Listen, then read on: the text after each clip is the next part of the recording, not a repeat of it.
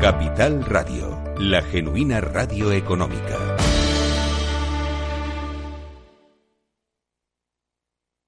El Estado Ciudad, con Ramiro Aurín y Diego Jalón en Capital Radio. Programa patrocinado por Suez Advanced Solutions, líder en soluciones integrales en gestión del agua y la energía.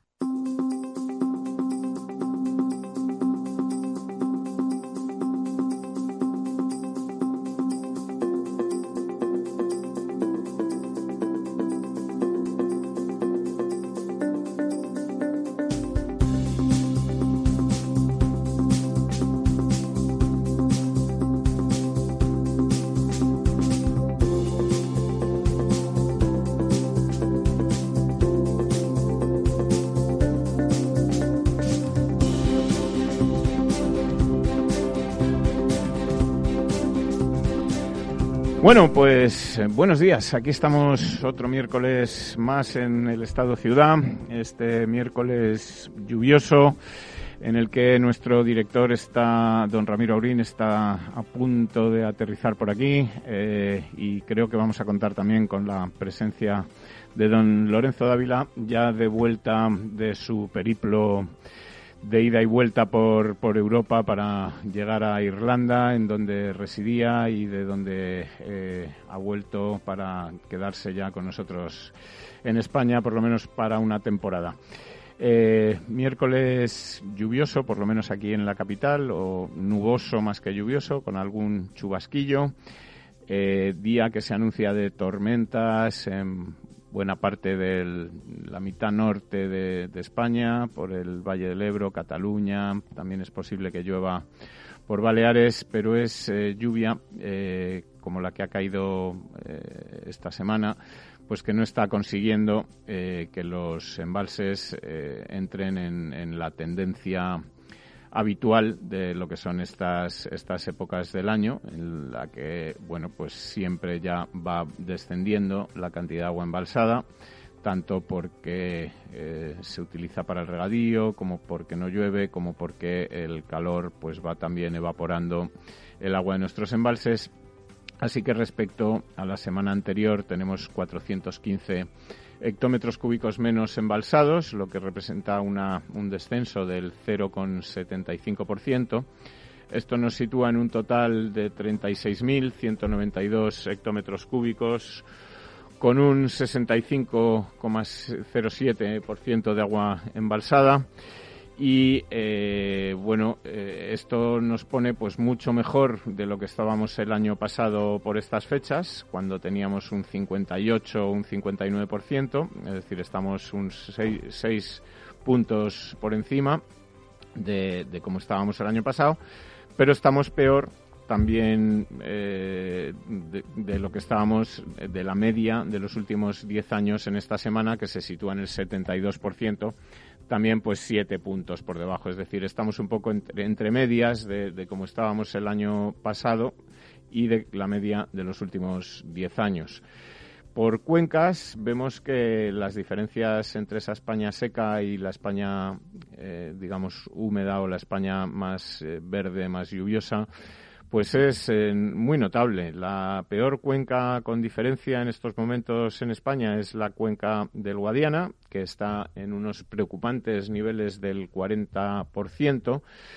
Eh, que bueno eh, lo peor es no es el 40% de ahora sino que estamos en ese momento en el que las cuencas como les decía pues van todas a ir perdiendo agua y tenemos por delante un verano largo bueno tan largo como el resto de los veranos, aunque este año ha sido bisiesto, eso no afecta al verano, sigue teniendo los mismos días que tenía el, el, verano del año pasado o el de cualquier otro año, pero que es un verano, digamos, largo en el sentido que no, acabamos de empezarlo, nos quedan todavía tres meses de verano por delante y, y ese 40% del Guadiana, pues en, eh, es una y cifra. además, buenos días. Buenos Diego, días, don Lorenzo, que ya se, ahora un poquito se, tarde. se incorpora pero- don Lorenzo de vuelta de Irlanda. Además, un verano, un verano largo, pero con cierta amenaza de temperaturas altas. Se batía ayer la temperatura máxima del círculo polar ártico, ayer o antes de ayer, en 38 grados, en una ciudad de Siberia, ¿no? Vi, esa noticia en los medios, la verdad es que es alarmante y preocupante. También es un poco preocupante la falta de, mm, eh,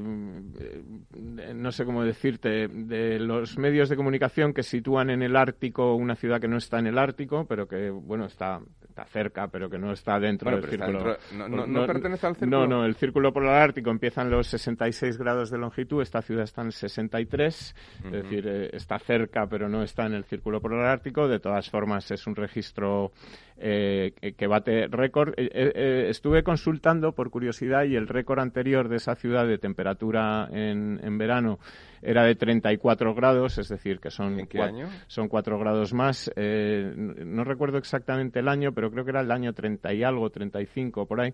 Hace mucho tiempo. Hace mucho tiempo. Y, y sí que es cierto que, que bueno, también es, es una ciudad eh, en Siberia. Todo el mundo piensa que hace mucho frío. En Siberia es, es cierto que hace mucho frío. También es verdad que hace mucho calor en verano, es decir, es un clima continental, muy continental, porque el continente eh, asiático ahí es inmenso. Y eh, por eso registra esos niveles tan altos de, frío y niveles eh, altos de calor, pero es, cierto que es una cifra ciertamente preocupante en el sentido de que, de que, bueno que las temperaturas van a más.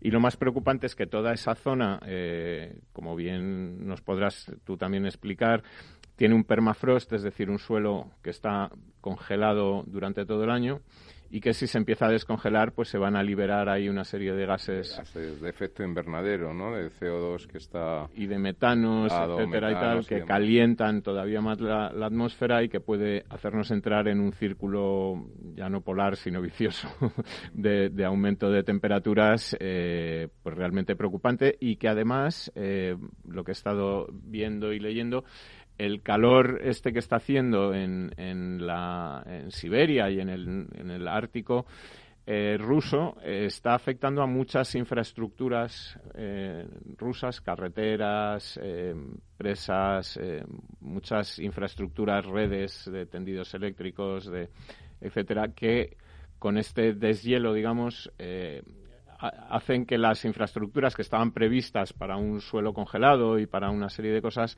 superan los límites de eh, eh, temperatura eh, y por exactamente, lo tanto empiezan a dilatar por encima de lo previsto y, eso pues, exactamente, puede llevar a que las juntas de dilatación no sean las adecuadas y acaben rompiendo infraestructuras. Efectivamente, y las infraestructuras de, esa zona, pues que son grandes, son muy extensas, muy amplias, muy largas, pues son caras de mantener, me imagino, y, y sobre todo de volver a, construir, ¿no?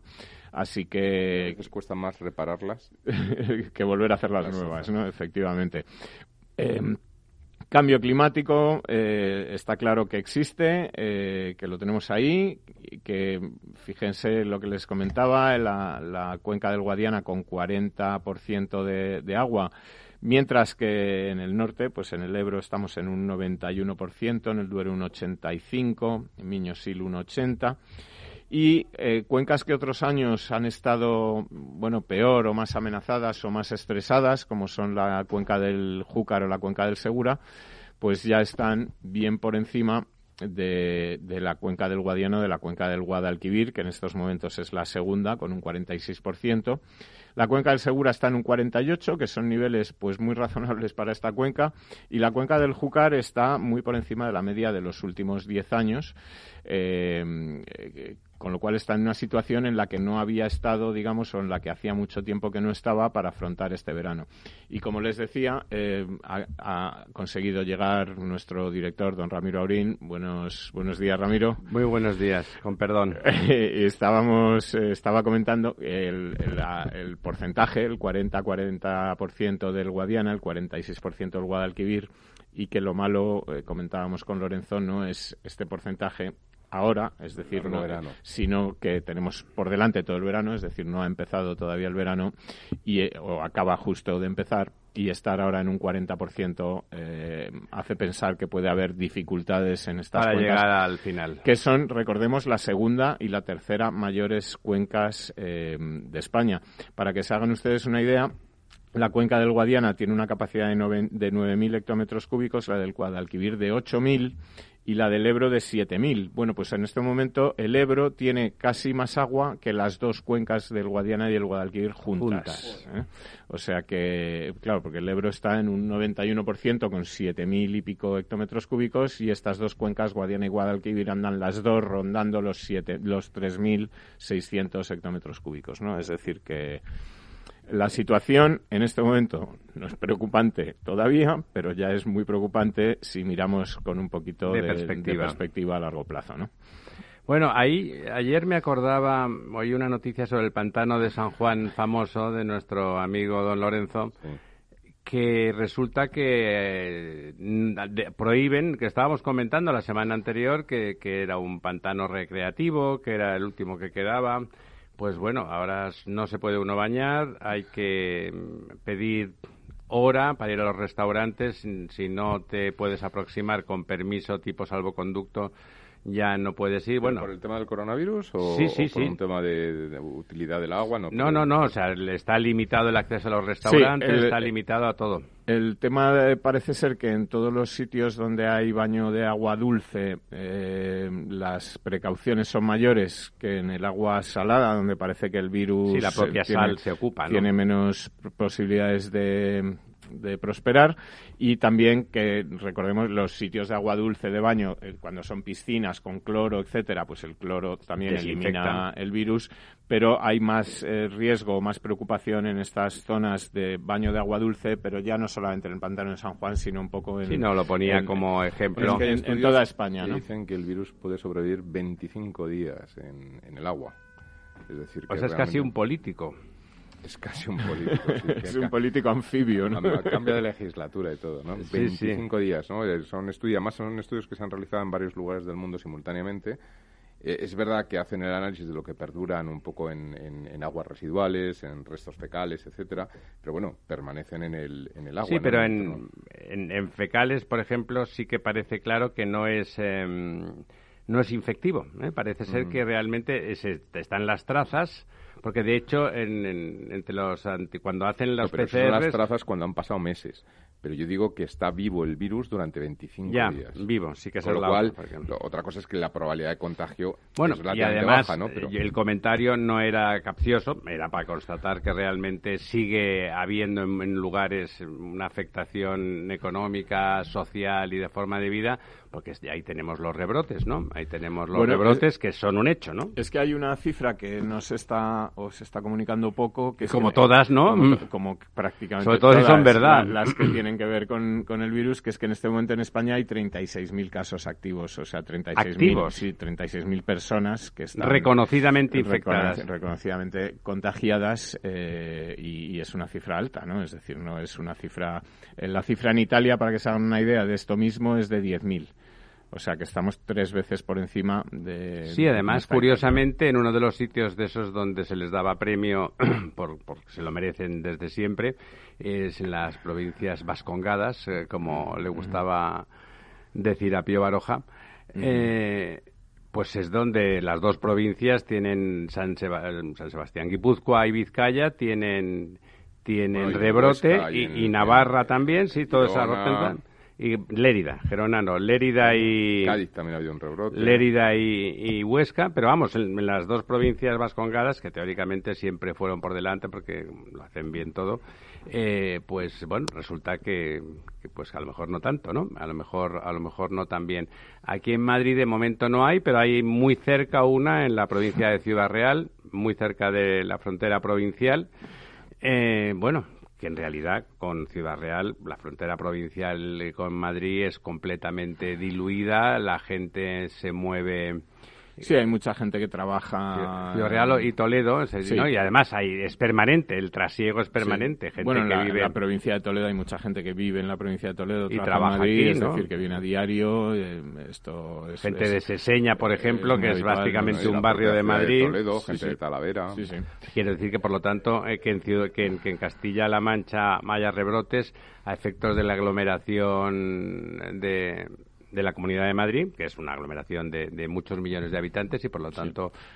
Madrid tiene una gran vulnerabilidad en el sentido de que es una ciudad por la que todo el mundo pasa. Eso es. Decir, eh, eh, para coger un avión, para eh, circular, para pasar de un sitio a otro, para el, diseño de, las infraestructuras está en el centro del país y tiene son radiales y... Tiene el hub aéreo, tiene muchas cosas y que, que realmente la hacen vulnerable. Realmente en Madrid habría que tomar medidas y la gente, bueno, ya sabemos, vemos, seguimos viendo como a pesar de los sermones justificados que se siguen dando, eh, pues hay botellones sin, sin parar, los jovencitos no parecen ser conscientes de que de que el tema es grave. Bueno, pero también es que nadie, yo creo que se lo ha contado. Es decir, Hombre, vamos a ver, don Diego. Vamos a ver, Ramiro, en la televisión española, lo en la televisión española, lo que hemos visto en la televisión en España, no quiero decir la televisión española, sino en las cadenas de televisión de España, lo que hemos visto es gente aplaudiendo en los balcones, lo que hemos visto es gente eh, cantando el Resistiré, eh, lo que no hemos visto es em, sufrimiento, muertos, eh, sufrimiento, duelo, em, los, las consecuencias terribles de la enfermedad, eh, esto no nos lo han contado. Por los motivos que sean, está feo. Y entonces hay mucha gente pues a la que seguramente no le ha tocado de cerca o no tiene parientes o familiares que hayan pasado por, por este problema que son jóvenes, que se sienten inmunes. Bueno, además, como además se dice que a los jóvenes les afecta muy poco. exactamente, y como además eh, eh, ahora mismo parece que han desaparecido todas esas, eh, digamos, mm, vigilancia que hacía la policía, el ejército, etcétera, por todos los lados para decirle a la gente, oiga, póngase usted la mascarilla, impedir estos. Bueno, lo cual no es lógico porque seguimos diciendo que hay que llevar mascarilla, que hay que mantener distancia social, incluso en fase de de normalidad relativa como estamos ahora, debería de haber esa vigilancia. Contra más libertad se dé a, los ciudadanos, lo que aplaudo, tiene que haber más supervisión de que se cumplen las normas, ¿no? Este es un país donde luego la culpa es de... Eh, oiga, no, la gente funciona así, haga el favor de vigilar, ¿no? Sí, y además es que se habla de que como ha terminado el estado de alarma ya no se puede sancionar, etcétera. Yo creo que hay unas leyes, eh, eh, para mí una actividad de este tipo en la que se infringen todas las, las leyes o las, reglamentaciones establecidas en un botellón, etcétera, pues es un delito contra, La, contra la salud pública. Y esto pues hay unas leyes que, que, lo, que lo regulan y que fijan unas sanciones. Y las sanciones no son pequeñas. Recordemos gente, pues eh, los, los casos del aceite de colza o de los eh, eh, que son delitos contra la salud pública, como lo son, por ejemplo, todos los delitos de tráfico de drogas o de tenencia de drogas en España, que son delitos contra la salud pública y se imponen sanciones de cárcel y no pasa nada. Es decir, que si usted está provocando un rebrote un, por, por un... por negligencia. Y, no solo negligencia, porque esto ya es casi dolo. Es decir, usted no, no hace una fiesta porque no se da cuenta. usted hace una, una fiesta sabiendo que la hace ¿Eh? Esa botella que me meto entre eh, pecho y espalda eh, no cae por casualidad. Efectivamente. Entonces, bueno, pues que, se aplique la ley y que se endurezcan las, las sanciones a quienes no cumplen y a quienes pueden hacernos volver a una situación en la que luego ya no solamente, y lo hemos visto todos y lo estamos viendo, va a haber consecuencias sanitarias y consecuencias de salud, sino consecuencias económicas, ¿no? De todo tipo, sí, de salud graves y económicas graves que acabarán derivando en problemas de salud, ¿eh? porque la pobreza eh, es malísima para la salud. Efectivamente. el gran problema que va a venir este otoño, ¿no? Eh, cuando se empiece a juntar este virus con otros virus y, bueno, empiece a haber efectos cruzados, ¿no? Que es lo que están temiendo, ¿no?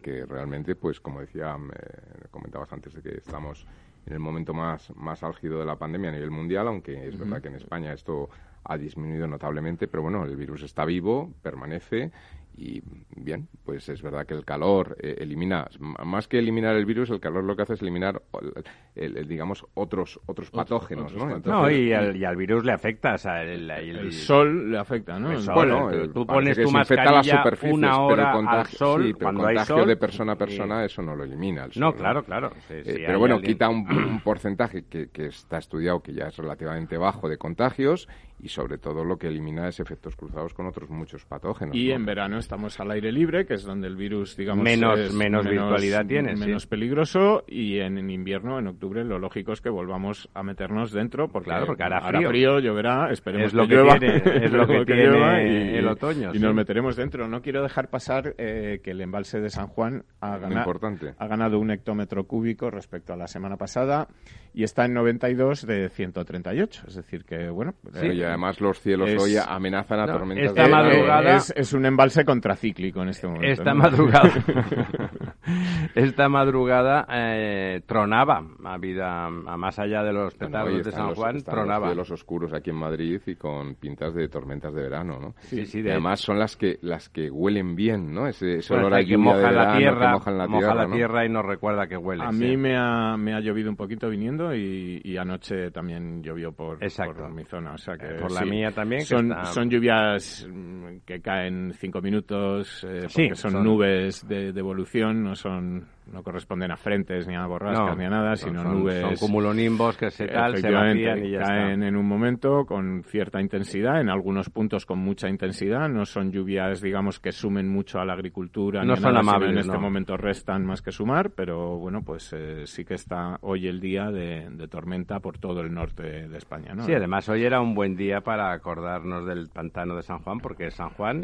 Felicidades a todos los Juanes, Ivanes y asimilables media España está de fiesta, además. Sí, sí. Bueno, ayer más, ayer de la noche. La noche. La noche tal. Aquí en Madrid también había algunas fiestas eh, privadas eh, de San Juan. Algunos, los, los originarios del, del, Levante, del. No es Levante, en Galicia hoy Del es país valenciano, que si no me riñen, y de Cataluña tenían en general, había, había fiestas. Galicia, Galicia es festivo. En Galicia es festivo también. no sé si hacen hogueras también allí. sí, en Galicia suelen hacer. De hecho, casi todos los grandes ayuntamientos de España han prohibido el acceso a las playas durante esta noche para evitar bueno, pues aglomeraciones, acumulaciones, aglomeraciones. Eh, mm, de hecho, lo que solía ocurrir antes del coronavirus con todo esto es el estado en el que quedaban las playas, que eran bueno, para echarse a temblar en cuanto a había que recogerlas a plásticos, a todo este tipo de cosas, etcétera. Y, bueno, pues eso por lo menos es, una muestra de cómo nos ha cambiado la vida el coronavirus en los, en los sitios donde San Juan se celebraba, se celebra habitualmente. Es una fiesta muy querida, ¿no? Es una quizá junto con la Navidad la fiesta es una fiesta nocturna muy alegre. Eh, a las playas van la gente con las van las familias eh, también. Bueno los por supuesto los jovencitos se tiran petardos eh, dura mucho no de hecho la fiesta de San Juan y las hogueras que es una fiesta de origen pagano la fiesta del solsticio, era para prolongar el día más largo del año, se prolongaba con las hogueras y se empalmaba de alguna forma con, con el amanecer, ¿no?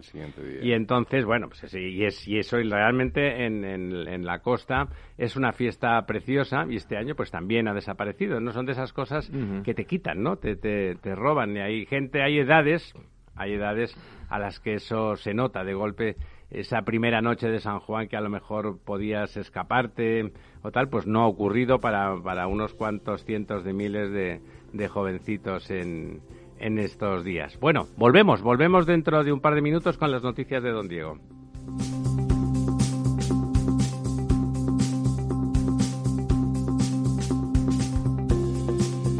El Estado Ciudad con Ramiro Aurín y Diego Jalón en Capital Radio.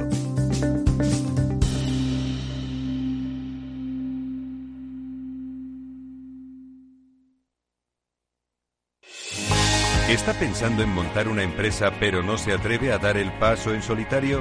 Busca una marca conocida y consolidada que le respalde. En Franquiciados le ayudamos a elegir el negocio que más se ajuste a sus necesidades. Franquicias de éxito, innovadoras, de baja inversión. Los miércoles a las 12 en Capital Radio tienen una cita con el único programa de radio de España especializado en la industria de la franquicia. Franquiciados con Mabel Calatrava.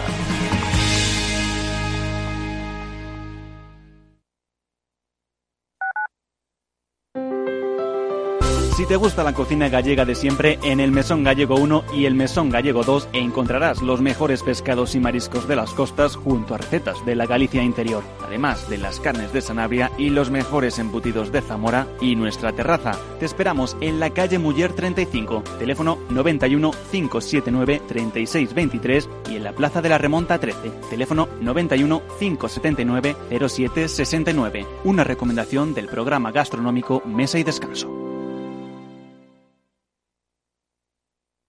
Gráficas Naciones. Más de 50 años de experiencia en el sector de las artes gráficas. Apostamos por la última tecnología tanto en impresión offset como en digital y gran formato. Realizamos todo tipo de impresión. Tarjetas de visita, folletos, libros, vinilos, decoración y montaje de stands. Más información en el 91 629 2145 o en gráficasnaciones.es.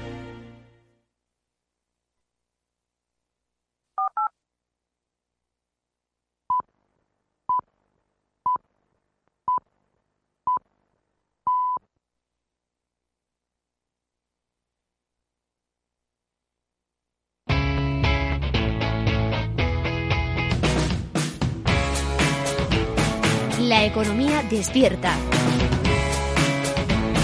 Capital Radio.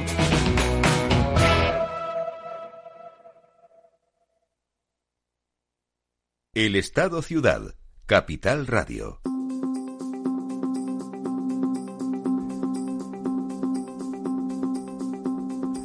Pues vamos allá.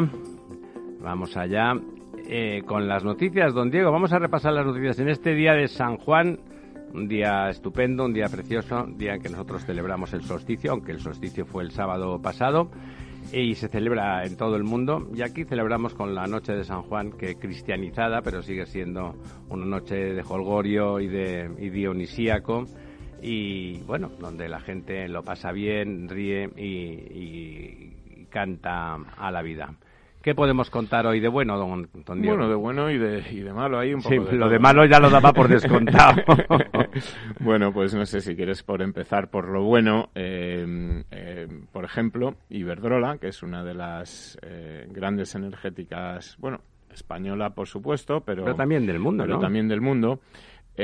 bueno, pues ha abierto, quiere abrir dos grandes nuevos mercados. Por un lado en Australia, donde eh, quiere comprar o está a punto de comprar por 512 millones de euros una empresa que se llama Ifigen, eh, que son eh, sobre todo generación de, renovables, que es, digamos, el, mercado en el que Iberdrola está está metido, eh, genera energía renovable, sobre todo a, partir de una eh, gran cantidad de parques eólicos, eh, que tiene una capacidad de generación nominal de 670 megavatios, y es, en este sentido, una de las mayores generadoras de renovables de Australia. así que Iberdrola está ahí entrando ya en Australia, pero también está entrando en eh, un nuevo mercado europeo en el que hasta ahora no tenía acceso, que es eh, Suecia, el mercado sueco, donde eh, también Iberdrola pues eh, ha comprado otra otra mm, eh, compañía de generación sueca que esta vez se dedica también a la eólica pero a la eólica offshore que es otra de las sí en el Báltico eso funciona apuestas importantes de, de, Iberdrola que tiene mucho mercado en Estados Unidos en, en hidráulica offshore y que está entrando, digamos, en este nuevo mercado europeo que es, eh, que es Suecia, que donde hasta ahora pues no tenía no tenía, eh, digamos, participación. Y ahora les han dejado hacerse el sueco. Eh, y ahora, pues, están haciéndose el sueco. Iberdrola está en un momento en el que, a pesar de, de la situación del coronavirus, está lanzando muchas operaciones, pues, para ir adquiriendo nuevos activos en distintos países al mismo tiempo también está vendiendo activos en otros países, es decir, que está haciendo rotación una, de activos. una rotación de activos, como dicen eh, o, se explica ahora qué es lo que lo que se cuenta eh, o, lo que se lo que explican los y eh, Iberdrola además ha anunciado que este plan, que, plan estratégico que tenía hasta 2021 eh, lo va a modificar y que va a anunciar eh, las nuevas líneas de su nuevo plan estratégico en el mes de noviembre, un plan estratégico para el que ya está trabajando y en el que ya está trabajando para anunciarlo a sus accionistas en el mes de noviembre, en el que se supone bueno pues que habrá algunas modificaciones, pero las grandes tendencias generales de apuesta por las renovables, de inversión, sí, que en eso hay que reconocerle a Sánchez de Galán que lo tuvo claro en todos los países que nadie, ¿no? Y son mm, yo creo que buenas noticias para, para España eh, que una gran compañía eléctrica como Iberdrola pues esté, en la vanguardia, ¿no? haciendo bien las cosas y esté en la vanguardia de, esta revolución verde, digamos, que, vamos a tener que hacer sí o sí, ¿no? Déjeme que comentemos al hilo de eso. Ayer salió una batería de medidas, un real decreto, un real decreto del, bueno, del gobierno, pero instado por el MITECO, eh, que va en la dirección de potenciar de una forma muy, muy, muy seria las energías renovables. Cuando digo potenciar, me refiero que mm, en lugar de ser el, sermón de la montaña al uso con las cosas que están bien hacer y que figura que son estupendas de la muerte, la verdad es que es un decreto que cubre cubre todo el espectro, cambia las relaciones, da seguridad jurídica, da un marco estable, se, se, asume que va a haber subastas, que es una especie de concesión, para entendernos en los términos en los que solemos hablar aquí.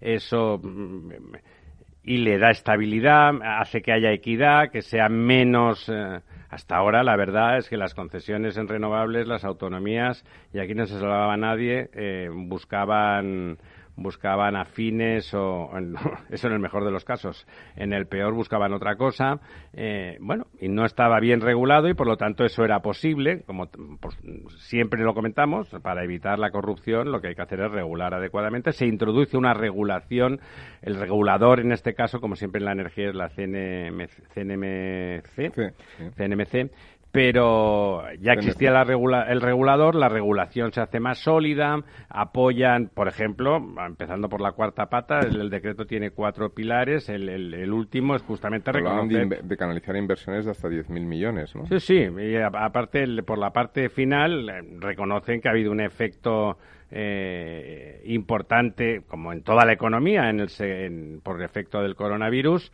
y que, bueno, pues se está intentando introducir medidas que no sean gravosas directamente, pero que, pero que sí que permitan equilibrar las cuentas. Entonces, los superávits del año pasado se permiten traspasar a este de forma inmediata. O sea, bueno, eh, esas cosas que echamos de menos en, en, el sector del agua, que cuando lo comentamos siempre, ¿no? O sea, de golpe se admite que ese justamente genera un mercado tecnológico. Es decir, la verdad es que la lectura del decreto es bastante reconfortante porque parece un decreto técnico hecho por personas que conocen, que conocen el sector, que juegan a favor del sector. ¿Quién es el sector? Porque los, el sector son los españoles, trabajadores, empresarios y capitales que se dedican a eso y que están actuando en España y que por lo tanto potenciar eso pues genera tal.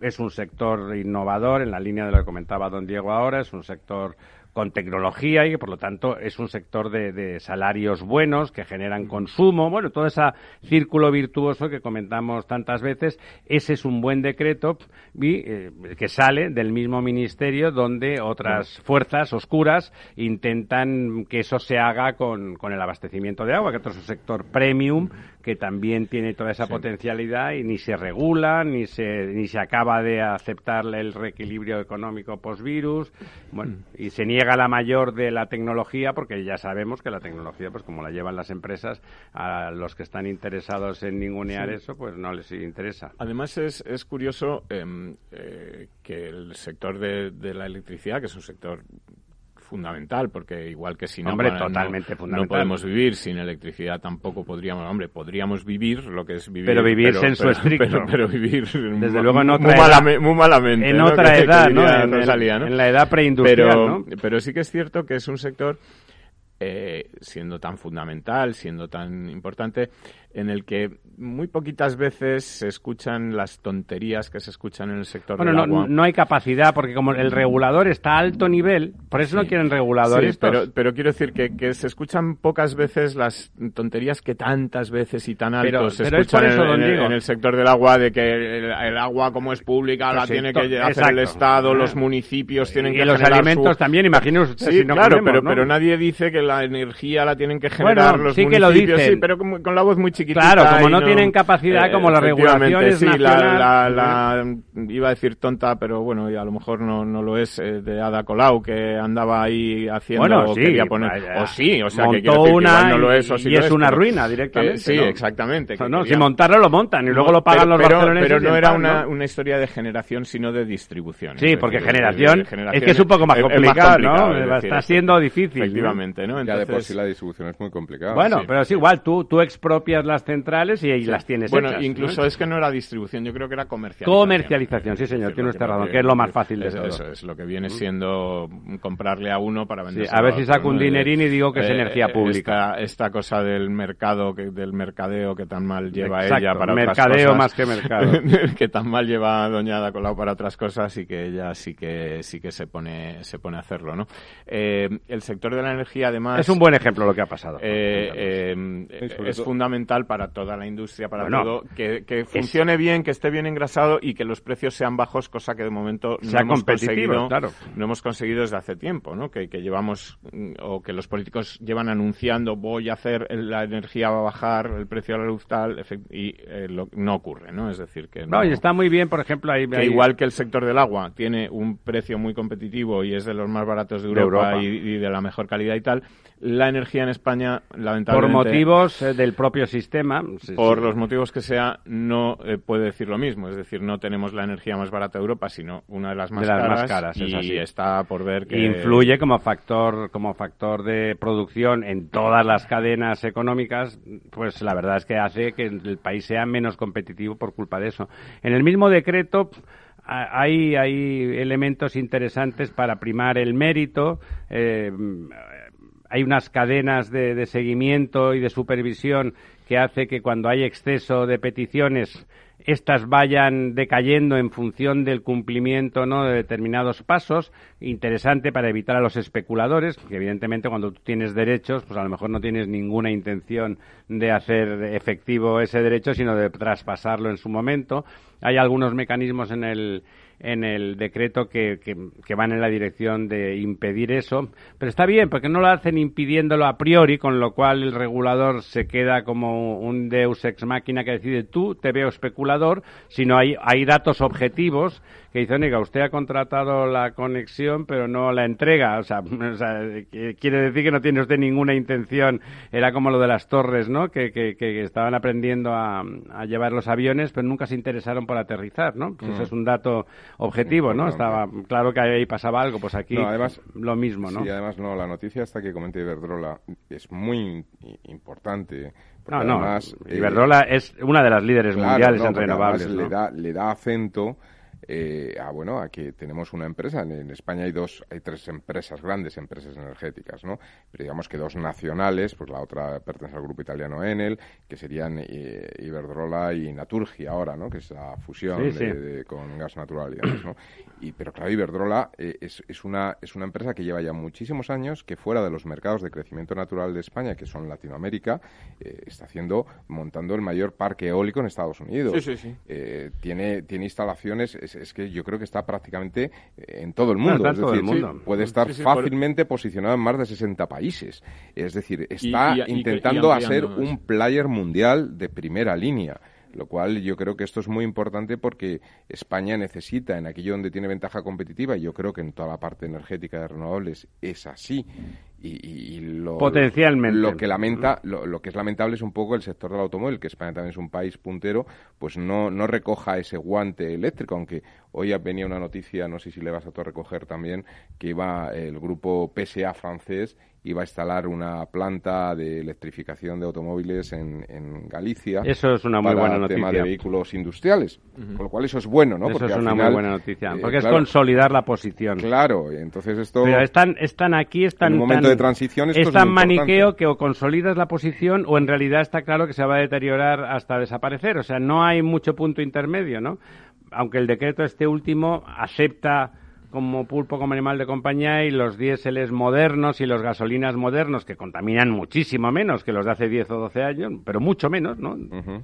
El 30% y cosas por el estilo de lo que contaminaban los anteriores, pues también se admite como que realmente está rebajando la cuota de carbono que estás emitiendo, ¿no? O sea, bueno, y ahí ha habido, ahí el sector del automóvil ha hecho un buen trabajo de lobby, en el mejor sentido de la palabra lobby, que aquí en España está, está mal vista. Lobby quiere decir mm, poner sobre la mesa los intereses del sector que son los intereses de muchos eh, millones de españoles. Y bueno, lo han hecho bien. Sí, y explicar, explicar los problemas. Nos hemos hecho eco todos, en este programa nos hemos hecho eco porque era importante. La verdad es que el desmontaje de la industria del automóvil en España sería un desastre descomunal incluso en el medio plazo. Bueno, esa es una buena noticia también la de PSA. Don Diego, que no quiero interrumpirle Sí, no, mira, yo hablando de esto del sector eléctrico, de los precios de la electricidad, etcétera, eh, lo que ha aprobado el gobierno o lo que está a punto de aprobar es un fondo de 600 millones para subvencionar el consumo energético de la gran industria electrointensiva, ¿no?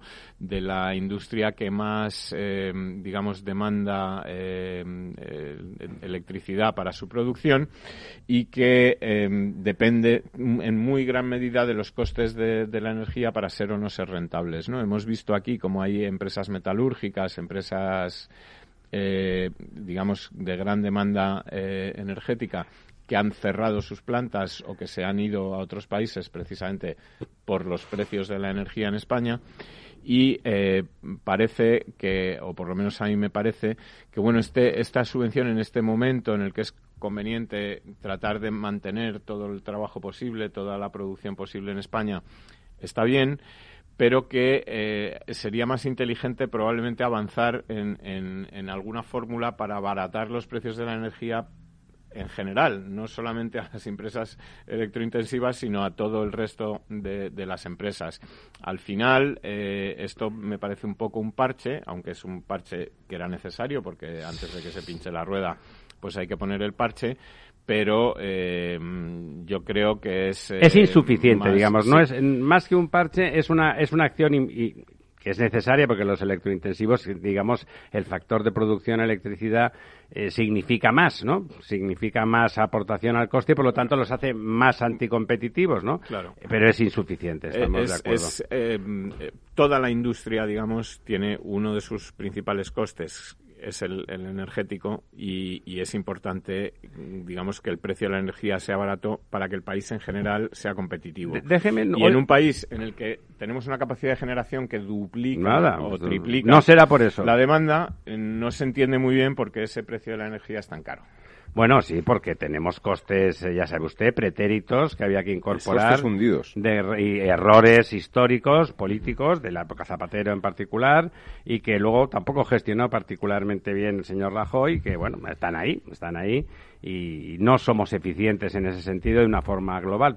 No hemos hablado hoy de política, o casi no, eh, hay un hay un tema, hay un tema vinculado es que ha dicho estaba diciendo don Diego que había que mantener el empleo en la medida de lo posible y es una evidencia, para eso estaban los ERTES de esa reforma laboral tan denostada y que mataba niños por la calle que gracias a la cual se ha aguantado el golpe del el golpe del coronavirus. Y ahora que el señor Casado se, se aprestaba a decir, bueno, voy a hacer una propuesta y si se me acepta la propuesta, pues eh, entonces apruebo o voto a favor del, del decreto este final y tal del gobierno, que era la propuesta, pues la ley si realmente es la propuesta que está pidiendo todo el empresariado.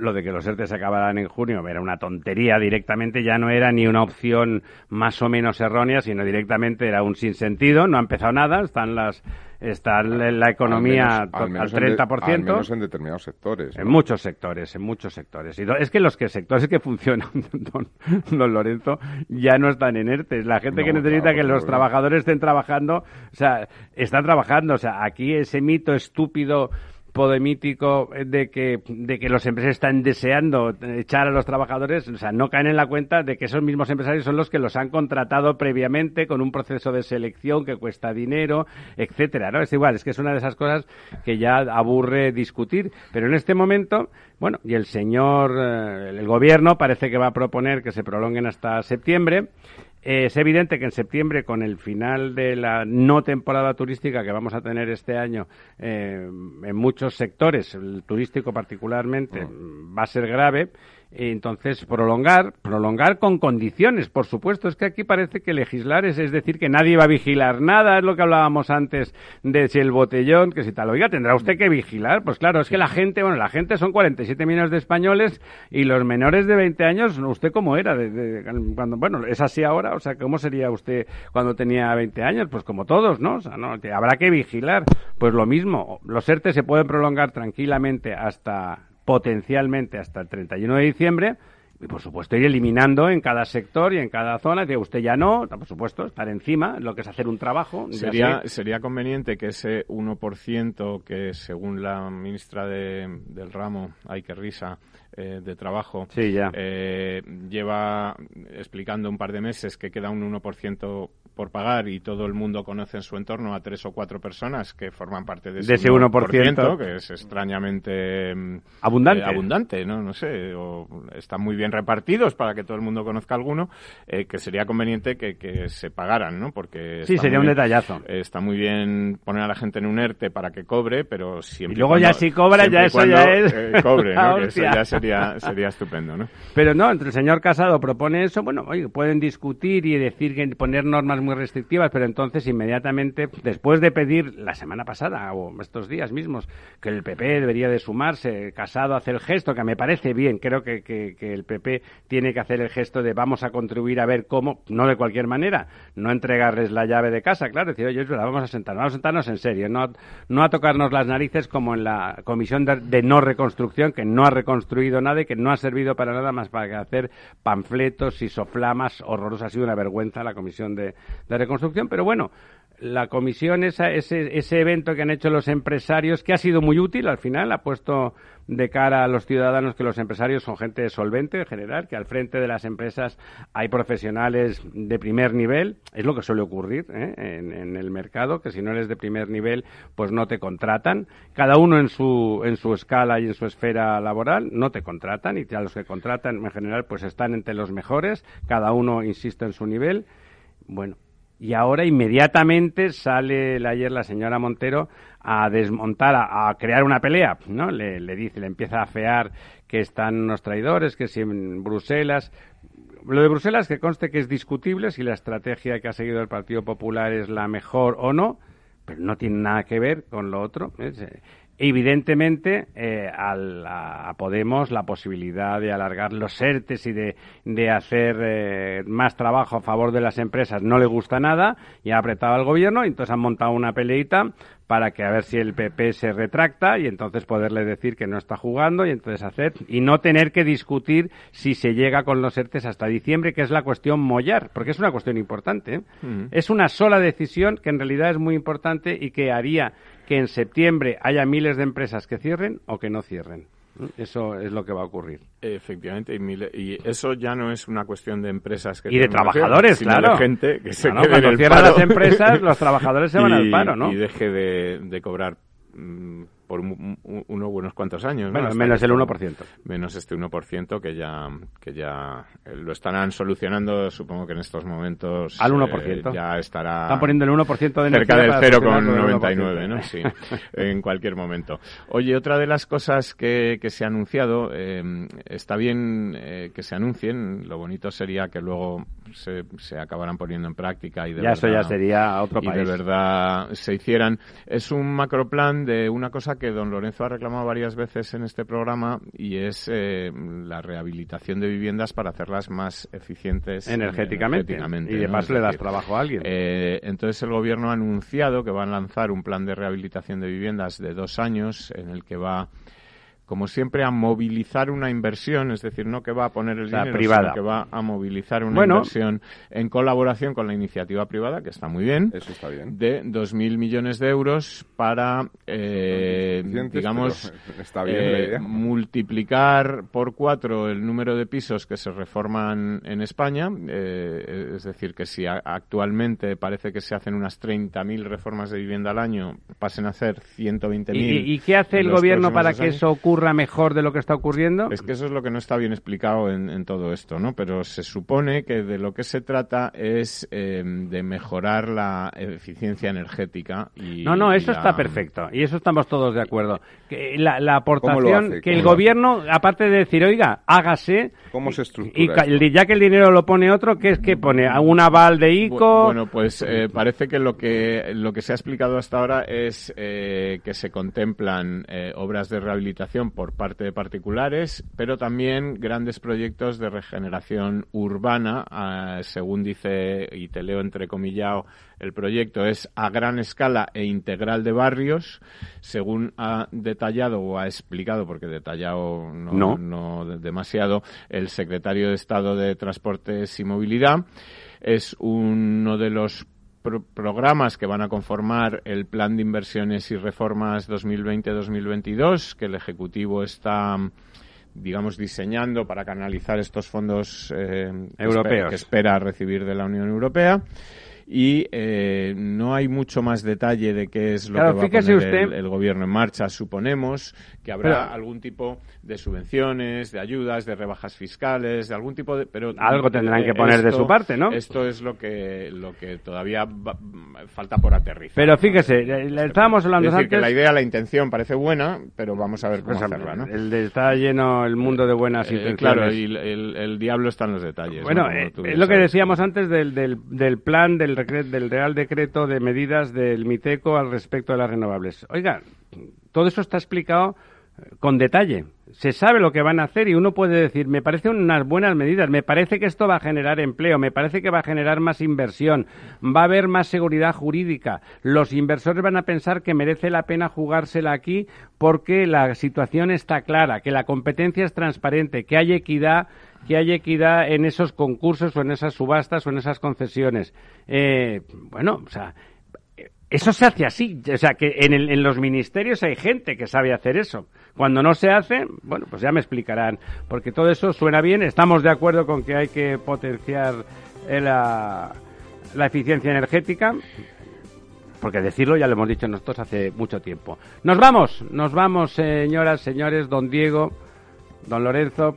Hasta el miércoles que viene. Amigas, amigos, acaben de pasar San Juan como Dios manda donde sea fiesta. Y si no, pues también, que es un día estupendo.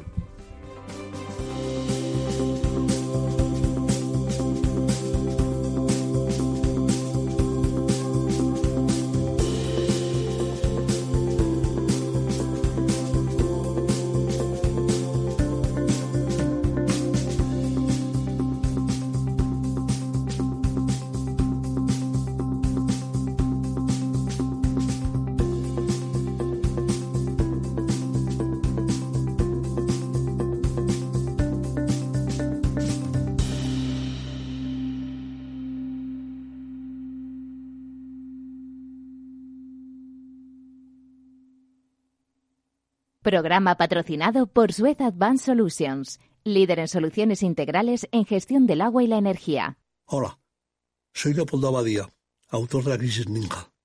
Tengo 86 años, 12 hijos, 50 nietos y una bisnieta. A mi edad, y con tanta gente en casa, siempre he pensado que era imposible conseguir ahorrar. En mi familia, lo único que crecían eran los gastos. Sin embargo, Ahorrar quizá es mucho más sencillo de lo que crees. Finambes.com. Carteras diversificadas de fondos de inversión a un solo clic. Ya no estamos en la era de la información, estamos en la era de la gestión de los datos y de la inteligencia artificial. El tratamiento inteligente de estos datos proporciona un valor enorme a las empresas en sus procesos de negocio. En Piper Lab ayudamos a nuestros clientes a tomar decisiones de negocio basadas en datos. Escúchanos todos los lunes a las 10 y media de la mañana en el espacio de Big Data de Capital, la Bolsa y la Vida. Escuchas Capital Radio, Madrid 105.7, la radio de los líderes. Disfruta de la mejor cocina gallega en Montes de Galicia. Todo un clásico moderno en el barrio de Salamanca. Disfruta de la variada dieta atlántica, de las mejores carnes y pescados tratados con respeto y transparencia y regados con una de las mejores bodegas de la zona. En grupo, en familia o en pareja, Montes de Galicia te ofrece el espacio perfecto en cada ocasión. Si eres emprendedor, empresario o autónomo, en negocios de carne y hueso encontrarás todas las claves para hacer crecer tu negocio. Cada miércoles de 1 a 2 de la tarde en Capital Radio, con Mariló Sánchez Fuentes. Esto te estás perdiendo si no escuchas a Luis Vicente Muñoz en Capital, La Bolsa y la Vida. ¿Por qué está caro? ¿no? ¿Qué es lo que, que acaban entendiendo? Pues está caro porque no hay ninguna alternativa de inversión. ¿no? Lo que los americanos llaman con el palabra, este el acrónimo de, de TINA, ¿no? There is no alternative. Fernando Aguado, director de inversiones de Fonditel.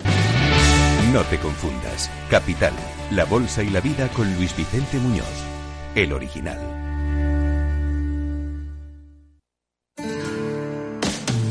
Todos los viernes a la una de la tarde, en Capital Radio, Humanos en la Oficina, el programa que muestra el corazón de los recursos humanos basado en el formato mundial que ha llenado cines y teatros. Capital Radio. Aportamos valor. Mi empresa me ha comunicado que hace un ERTE. ¿Voy a agotar mi derecho a percibir una prestación por desempleo? Se establecen los días a los que se tiene derecho a la protección de forma general y se descuenta la prestación recibida por los días que se vaya recibiendo el subsidio y se van descontando de ese derecho. Si se trata de una reducción de jornada, se consume la prestación por horas. Capital Radio